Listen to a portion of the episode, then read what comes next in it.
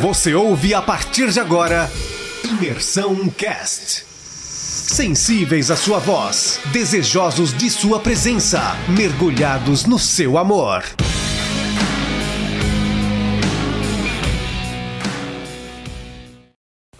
Fala galera, então vamos dando continuidade, capítulo 33. Então vamos lá. É, o capítulo 33 é basicamente é, encontro entre Esaú e Jacó. Como no 32 a gente pode ver, Jacó pede para os seus, seus servos, seus mensageiros e avisar Esaú, mas os mensageiros ainda avisaram Esaú, viram que Esaú estava com 400 homens.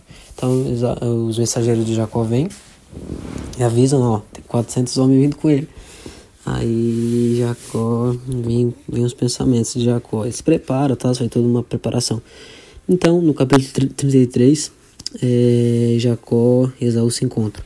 Só que acontece o que Jacó talvez, né, na hora que os mensageiros falaram que tinha 400 homens vindo com ele, ele imaginou em tudo.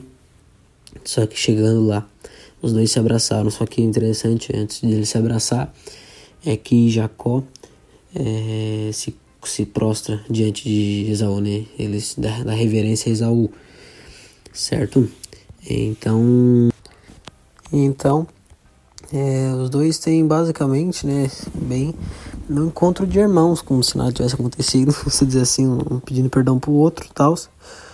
E então Jacó, então Esaú, né, na hora que os dois vão sair, Esaú pede para ficar com Jacó, para Jacó seguir ele tal, que ele ia dar terra, ia dar presentes tal, mas Jacó fala, não, eu preciso de terra para para tratar minhas, meus filhos tal, né, sobre a questão da, da vaca, fazer o leite e tal.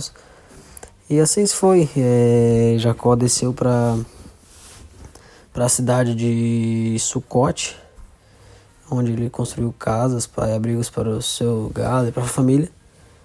E assim foi, isso foi o que aconteceu. Foi a foi Jacó pedindo perdão, é, se prostrando diante de Esaú e tudo que aconteceu, tal. Basicamente isso.